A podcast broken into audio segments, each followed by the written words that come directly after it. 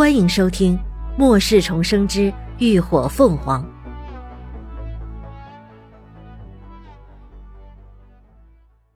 第五十五集。我不会原谅你。气氛一瞬间诡异而焦灼，每个人脸色都不好看。切，哼，白眼狼。吴一浩伸指一推眼镜框，冷冷瞥了孙薇薇一眼。也跟着转身进了屋。他向来随遇而安，而且他还等着研究林鸾的空间呢，自然不可能离开。李牧也紧跟着吴一浩的脚步，他的命都是老大救的，老大去哪儿，他就跟着去哪儿，完全不需要考虑。微微，你为什么要这么做呀？三儿都说了，等时机成熟，一定会送你回 F 市的。你怎么能这样啊？乐乐秀眉紧锁，心里实在无法理解。啊，乐乐，我真的不是故意的，我我只是太担心我爸爸妈妈了。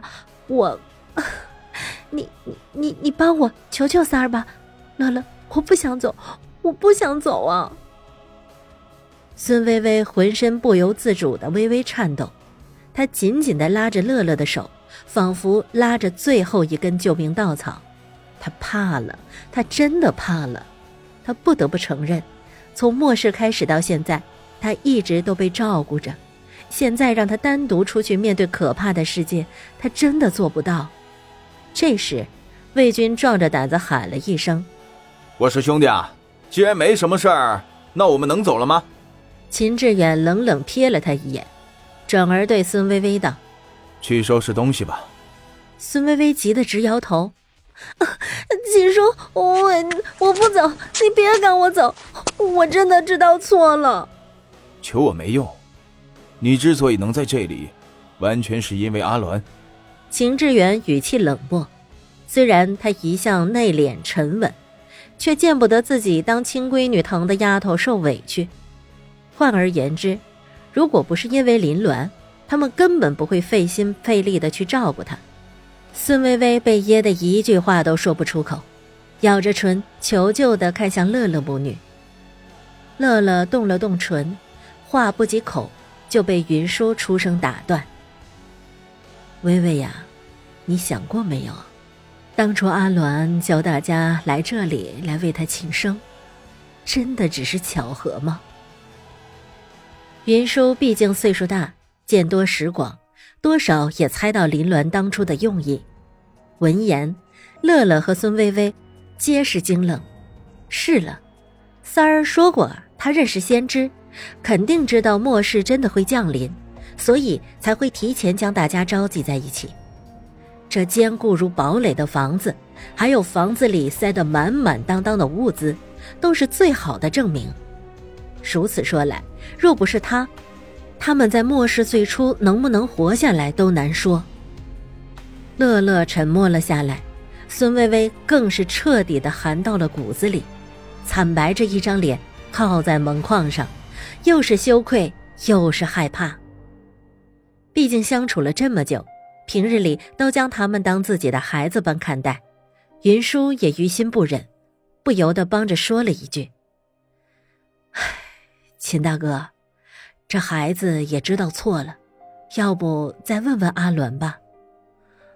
嗯，是啊，秦叔，你通融一下，说不定一会儿三儿气消了，就改变主意了呢。乐乐也忍不住帮劝，她一直拿林伦和孙微微当最好的闺蜜，实在不愿见到这样的结果。秦志远皱了下眉，到底没再说什么，也不理会魏军一伙。自己进了屋，云舒叹了口气：“唉，先进去再说吧。”等到林鸾换好衣服，背着背包下楼时，就见到大家都坐在客厅里，就连孙微微也在。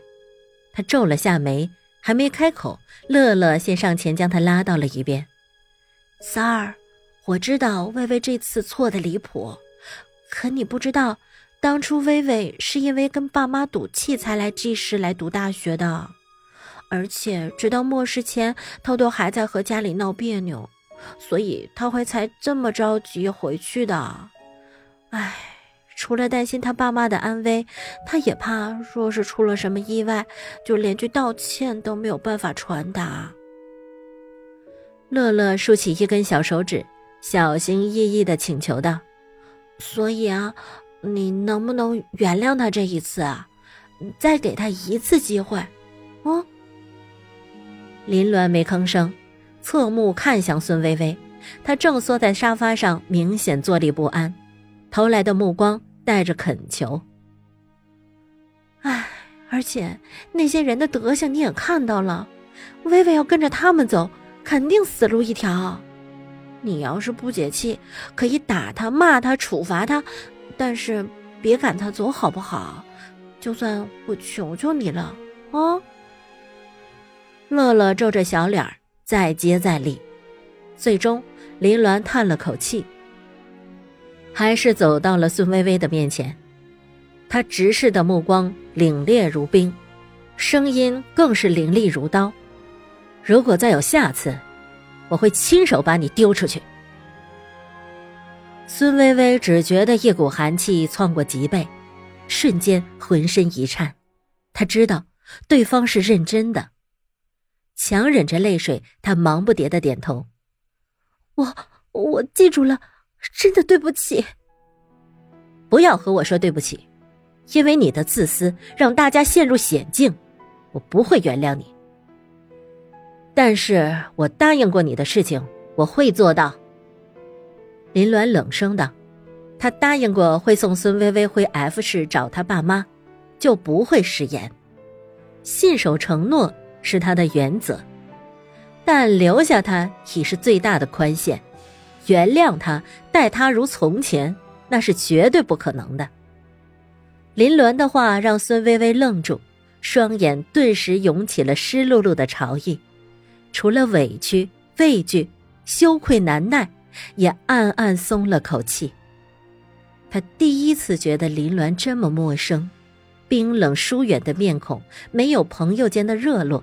也没有属于闺蜜的亲密，冷酷的让她觉得心惊肉跳。